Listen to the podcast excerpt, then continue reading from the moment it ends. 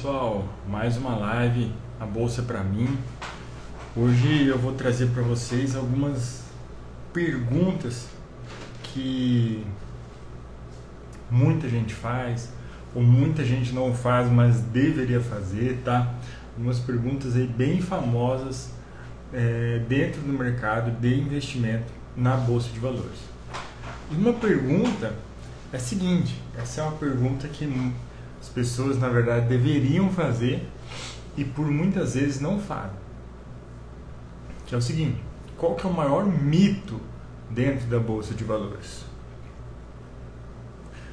O maior mito dentro da bolsa de valores é o mito da riqueza rápida, tá? Muita gente acredita que vai entrar na bolsa de valores, vai fazer compras e vendas e fazer 100 reais virar mil fazer mil reais virar dez mil e dez mil virar um milhão e que tudo isso vai acontecer em menos de menos de um ano, tá? As pessoas acreditam que isso é possível. E essa crença, esse mito, surgiu muito com os filmes, né? Os filmes mostram realmente o pessoal comprando, vendendo, igual uns loucos dentro da bolsa de valores é, comprando ação por um real e ela se valorizando a 200. Uma loucura, né? E não é bem assim. Esse, na minha opinião, é o maior mito dentro da bolsa de valores, tá? E além disso, o foco tem que ser no longo prazo, tá? Por quê? Porque no curto prazo a bolsa se torna, querendo ou não, arriscada, tá? Porque se você compra uma ação pensando em vender ela daqui a pouquinho, e se ela não subir, o que, que acontece? E por que, que a gente precisa ter essa noção? Porque o valor das coisas. Boa noite, tudo bem? Lídia. Lígia, Lídia, como que eu pronuncio o nome?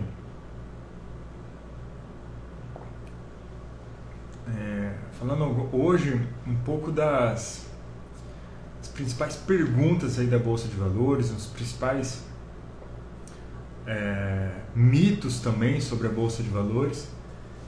E vamos conversando, tá? Pode me interromper aqui durante a live, pode ficar à vontade para conversar comigo aqui durante a live, tá? E muito obrigado já pela, por estar participando. E outro, então esse é um mito, né? Da riqueza rápida dentro da bolsa de valores, tá? As grandes fortunas realmente são construídas no longo prazo. Outro grande mito é quando a gente fala de análise de valuation, né? Valor das ações. Por que que essa o que, que é o grande mito ao redor disso daí? É que as pessoas consideram que tem como matematizar é, o preço de uma ação como se fosse uma como na química, como na física. Só que as pessoas esquecem que na química e na física os experimentos são conduzidos em condições controladas. E isso é impossível dentro da economia. Por quê? Vamos supor, a mesma coisa que você compra no mercado hoje é a mesma coisa que você compra no mercado se você foi lá morrendo de fome?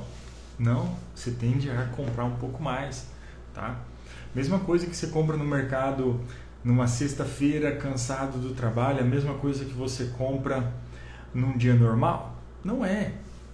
Dentro de um mesmo dia, se você for em horas diferentes do seu dia no mercado, você vai comprar coisas diferentes. Então a gente precisa entender que o valor é subjetivo, tá? E quer um exemplo mais simples do que esse? Eu te pergunto, Lígia, o que, que vale mais? Um diamante ou um copo d'água?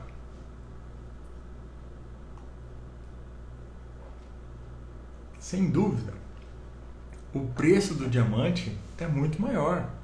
Só que, e se você estiver numa situação extrema, a vários quilômetros, uma fonte de água, e alguém te oferecer um copo d'água e aquele copo d'água poder pode ser a diferença entre a vida e a morte.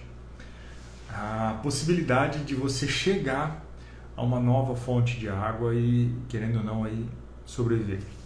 Qual que é o valor que esse copo de água pode ter, essa garrafa de água pode ter? Pô, se você tiver 10 diamantes lá na hora, de vários quilates, você daria em troca dessa água. Por quê? O valor é subjetivo. O valor é subjetivo, tá? O que define o preço de uma coisa, o valor de uma coisa, vai ser a sua demanda, é algo extremamente subjetivo e tem N exemplos a respeito disso, tá? Outra coisa, outra pergunta, algumas perguntas aleatórias hoje, tá? Não é uma sequência exatamente, mas são perguntas que eu recebi, são perguntas que eu já vi muitas pessoas fazerem, então eu vou compartilhando aqui com vocês. Outra pergunta é quantos ativos, quantas empresas de um mesmo setor eu devo ter? Pessoal, a ideia de você ter diversos setores nas suas na sua carteira, você está investido no setor financeiro, está investido, ter investido no setor de saneamento, talvez em construtoras, talvez em empresas de diversos setores, mineração, petróleo, é você diversificar, diminuir os seus riscos, tá? Mas quando a gente está trabalhando dentro de um mesmo setor, eu acredito que você deve ter no máximo três ativos. Por quê? Porque a diversificação tem um intuito de diminuir os riscos e aumentar os ganhos.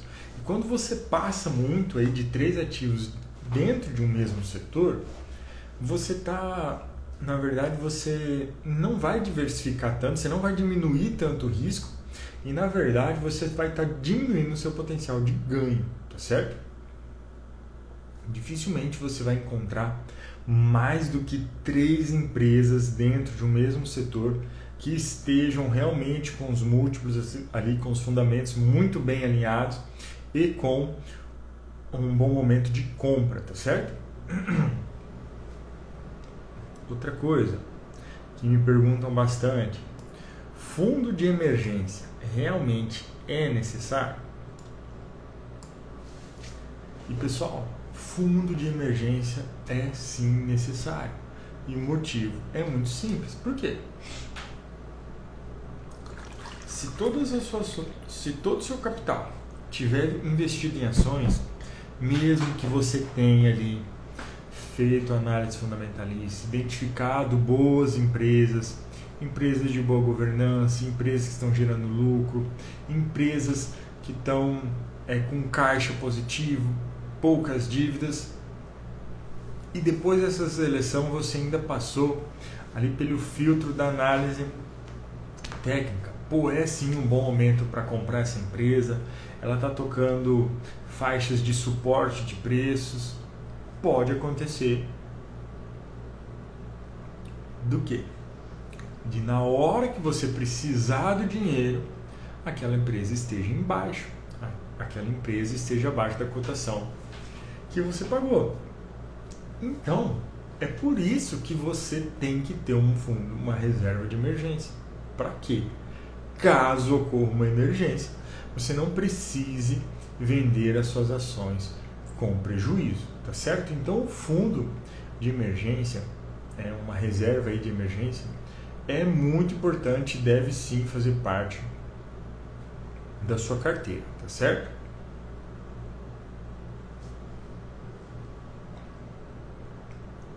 Outra pergunta que eu recebo. Tá, mas então como que eu invisto em ações americanas? Tem muita informação aí, ah, não, a gente tem que investir em ações americanas, a gente precisa se expor a moedas fortes, se proteger das crises. E, então, como que eu faço isso? Como que eu invisto em ações americanas? Existem diversas formas, tá?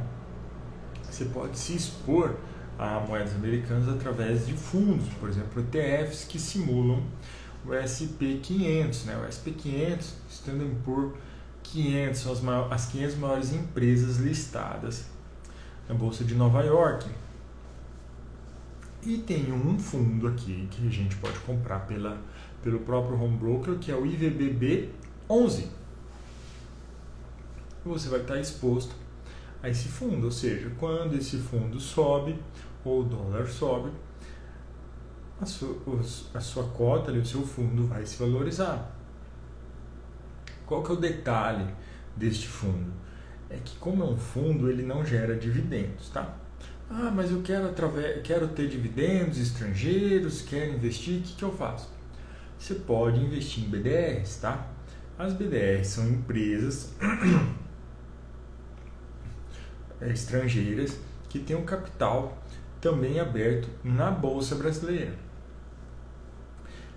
E, e aí você pode comprar elas através de diversos é, do seu próprio home broker, tá?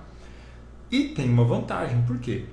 Ela vai gerar dividendos. Só que 5% dos seus dividendos ficam normalmente em torno de 5% para as corretoras, tá? Mas você recebe. É, parte fica para as corretoras, mas você recebe. E outra coisa nas BDRs é que os dividendos nos Estados Unidos são taxados. Fala, Léo, beleza? Estou respondendo aqui umas. Selecionei algumas perguntas aqui, um pouco aleatórias, tá? E, mas que são relevantes também. Então, as BDRs, os dividendos nas empresas nos Estados Unidos são taxados. Então, parte vai ficar para o governo, 5%, em torno de 5% ficam para as corretoras. Mas você pode receber dividendos através das BDRs investindo aqui no Brasil mesmo, tá? E tem outra forma que é você investir em ações diretamente de empresas unitárias lá, empresas comuns. Aí o que você precisa fazer? Abrir uma conta numa corretora que aceita investidores estrangeiros. E existem diversas, tá? Várias até escritas todas em português.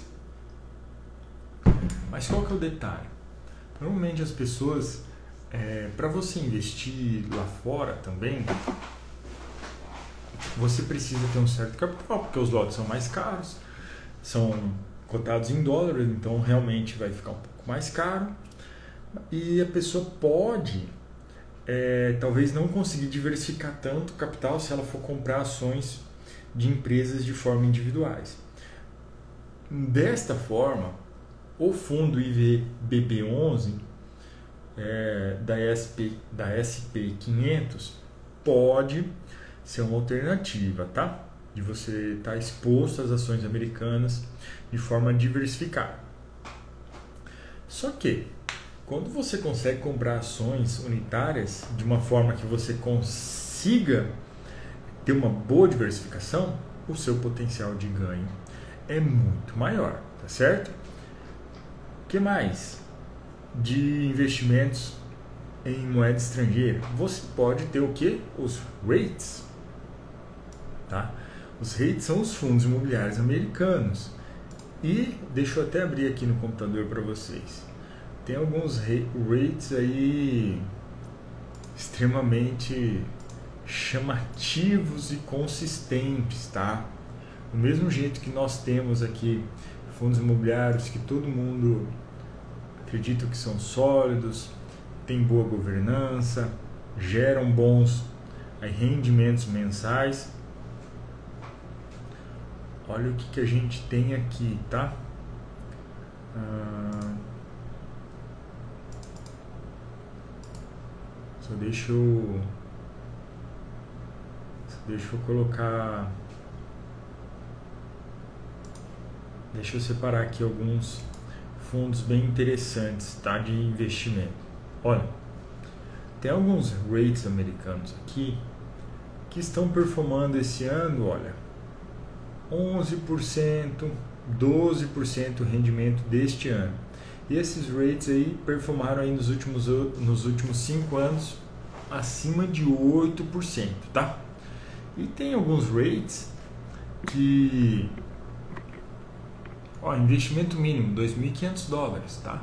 E esse esse rate está com um rendimento de 8,22% ao ano. Um valor muito interessante, uma forma de você se expor ao dólar. Então imagina se você consegue fazer o aporte nesse rating, nesse rate, é, num bom momento, no momento que ele está desacreditado, no momento de crise, você pode ter um rendimento aí talvez acima de 10%, ainda com, e ainda ter a valorização do dólar, tá? Mas, dependendo do seu capital, é mais interessante você não pensar em repatriar esse dinheiro, tá? Fazer dinheiro realmente moeda forte. Beleza? Mas tem, tem bastante coisa aqui, tem alguns sites bem interessantes, tá? Se digitar aí www.reitrate.com, você já vai ter aí acesso a as maiores as listas completas aí do dos rates americanos, que são inúmeros, tá? Porque outra coisa que é bem interessante, o ó, teve um rate aqui que rendeu, ah não, é, nos Estados Unidos, se você for para Nova York, os a maior parte ali, talvez mais da metade dos dos imóveis de Nova York, de Manhattan, estão dentro de rates, tá? Aqui, ó, esse é um rate muito interessante. Baron Real Estate Institutional. Esse rate performou nos últimos cinco anos. Chuta, Léo. Chuta um valor aí bom. Nos últimos cinco anos ele rendeu 20,5% ao ano, tá? Nos últimos três anos, 22,58%. Só que aí tem um detalhe desse rate. Não é para qualquer um. Por quê? Ele é um rate que precisa o investimento mínimo é de um milhão de dólares. Então, as oportunidades são infinitas. Ó, classificação 5 estrelas, tá? É um rate muito é, muito bem estruturado, aparentemente. Não o pesquisei a fundo, não o analisei a fundo, mas, pô, se nos últimos 5 anos está entregando rendimentos aí acima de 20%, é um rate extremamente interessante. Mas tem esse detalhe aí, investimento mínimo é de um milhão de dólares, tá? Essa é mais uma forma de você investir capital estrangeiro. Só que aí vem um cuidado, que eu sempre alerto. Nem sempre, quando as ações americanas estão em baixa, o dólar vai estar em baixa. O melhor momento, se você ganha em real, para comprar ações americanas é quando a gente tem a junção desses dois pontos, dólar em baixa e as ações em baixa. Por quê? Pode ocorrer do preço das ações, você comprou com as ações lá embaixo. Aí essas ações se valorizam. Só que ao mesmo tempo que elas se valorizam, o dólar se desvaloriza. O que, que vai acontecer? Se você está pensando em renda em real, o seu o seu ganho pode ter empatado, tá? É diferente de quando você pensa no investimento já em moeda estrangeira. Quando você não pensa em repatriar, isso daí vai mudando. Você tem que analisar em dólar.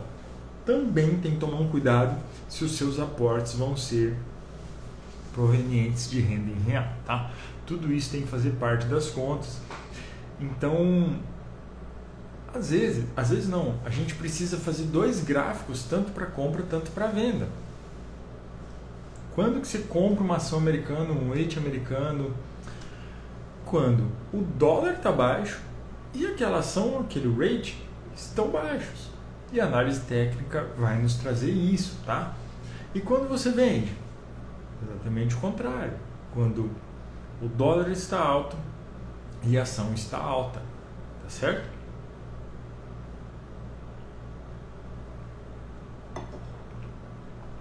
e rates versus fundos imobiliários. Aí é uma briga boa, né? Por quê?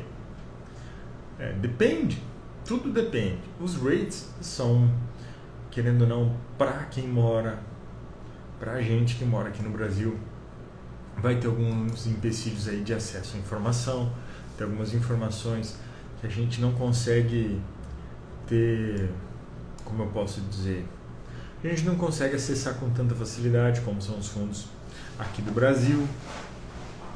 Outra coisa, é a conversão. Então, investir nos rates fica um pouco mais complexo, porque você precisa fazer, além da análise fundamentalista, análise técnica de entrada, você precisa fazer análise técnica do dólar. Então, isso fica um pouco mais um pouco mais complexo. Só que tem suas vantagens. Você vai estar exposto a uma moeda forte. Você vai estar e você vai ter muito as suas opções serão muito maiores, tá? Você vai ter muito mais opção do que temos aqui no Brasil, tá? Então, os rates são realmente outra como eu posso dizer, outra ferramenta que deve fazer parte da nossa carteira de investimentos aí, conforme o capital for crescendo, tá certo? E aí, hoje uma live um pouquinho mais curtinha, mas eu também vou falar investir outra outra pergunta, né? É, investir em ETF, né? Investir nos fundos aí é uma boa? E aí eu vou falar um pouco do que eu também conversei já com o Léo nos últimos dias aí e com outros colegas.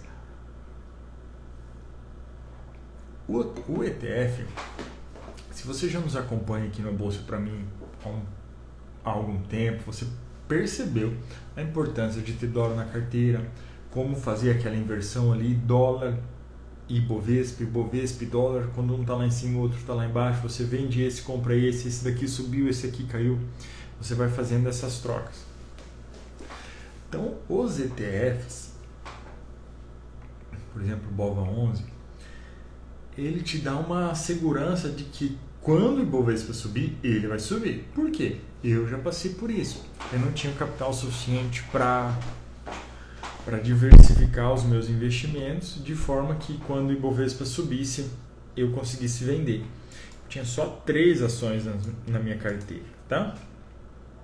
O Ibovespa lá em cima, o dólar lá embaixo e eu precisando de dinheiro para comprar dólar, porque eu já conhecia essa, essa covariância, já queria fazer essa modalidade, mas eu não tinha me atentado para este detalhe. O que, que aconteceu?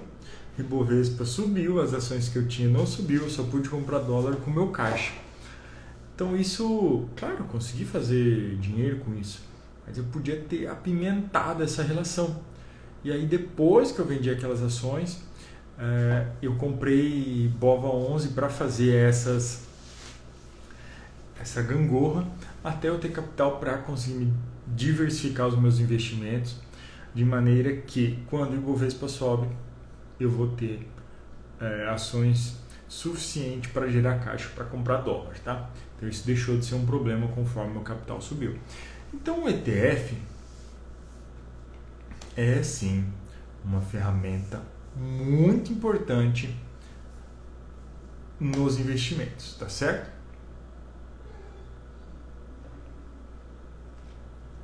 Devemos sim fazer o uso deles e entender cada um. Primeira coisa, a gente precisa, o que eu trouxe hoje, né, o maior mito da bolsa, riqueza rápida. Pessoal, isso não existe, tá? Isso daí é coisa de filme, ficar comprando e vendendo e ficar rico, isso daí não existe. Pode ser é, que um cara fez, normalmente, quando mostra opções, um ou outro fez muita grana com isso, mas isso não é a regra, tá? Normalmente aí o sucesso dos day traders, dos trades, estão mais relacionado com quem eles conhecem e não com o que eles sabem, tá? Outra coisa que a gente precisa tomar muito cuidado foi o que eu destaquei aqui. Valuation. Não, eu fiz um curso de valuation, eu sei quanto uma ação vale, eu, sei exatamente quanto aquilo lá vale, eu vou comprar, vai dar tudo certo, pessoal. Valuation não é uma ciência exata. Comparei aqui com a física e com a química. Não podemos comparar valuation com física e química, análise fundamentalista comparar com física e química. Por quê? Física e química são experimentos que são conduzidos em condições controladas. E isso é impossível na economia, tá certo? E por que, que isso é impossível na economia? Porque o valor das coisas sempre vai ser subjetivo. O que, que isso quer dizer? O que, que vale mais, o diamante ou a garrafa d'água? Por exemplo, que eu comecei, que eu comecei a live. Diamante tem um preço muito mais alto. Depende. Como eu falei, se você estiver numa situação extrema, a 30 quilômetros da próxima fonte de água num deserto, e está com o bolso cheio de diamante, alguém te oferece 10 litros d'água.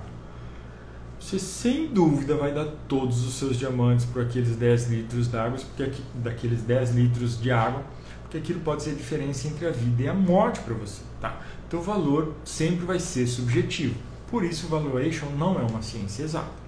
Claro que ele envolve números e é muito importante, mas não é uma ciência exata. Aí outra pergunta, né? Capitulando, quantos ativos devemos ter de um mesmo setor? Eu acredito que no máximo três. Por quê? O objetivo de ter mais ativos de um mesmo setor é a diversificação. E a diversificação serve para quê? Para você diminuir os seus riscos ali e aumentar também os seus ganhos, potencializar os seus ganhos. E a partir de três ativos dentro de um mesmo setor, essa diversificação aí não vai servir tanto para diminuir riscos e, na minha opinião, ela vai comer parte do seu potencial de ganho. Dificilmente você vai encontrar é, três empresas que vão passar na sua peneira fundamentalista e na sua peneira de análise técnica ali de um, dentro de um mesmo setor, tá certo? Sempre vai ter ali, no máximo, na minha opinião, no máximo três que você fala assim, não, não posso excluir nenhuma. Aí sim, mesmo que o setor seja extremamente bom, tá certo?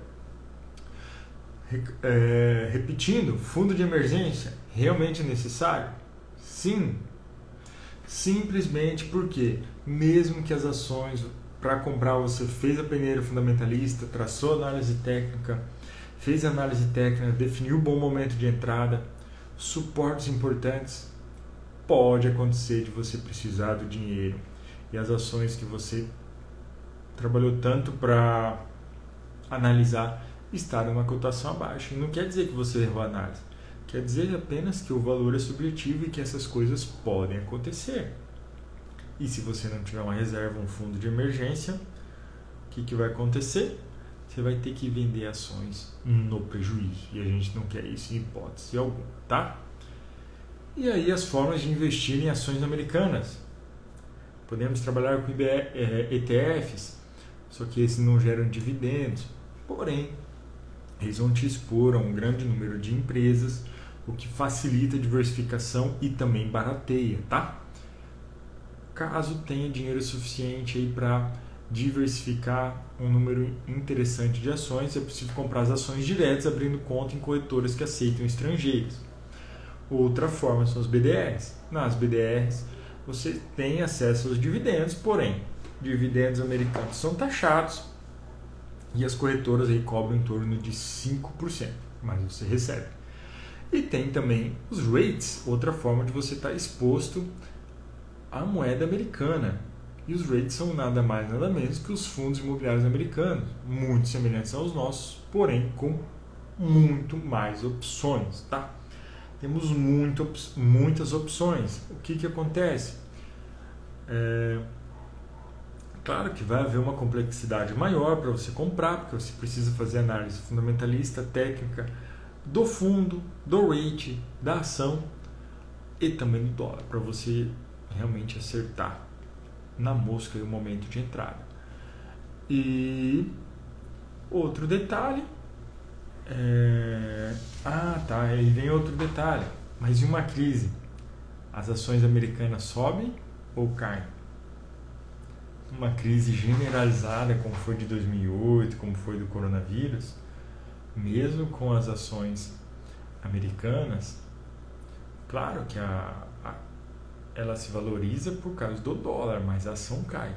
E é por isso que eu defendo tanto as pessoas terem dólar na carteira, tá? E aí, para finalizar, se investir em ETF é uma boa? Sem dúvida é uma boa.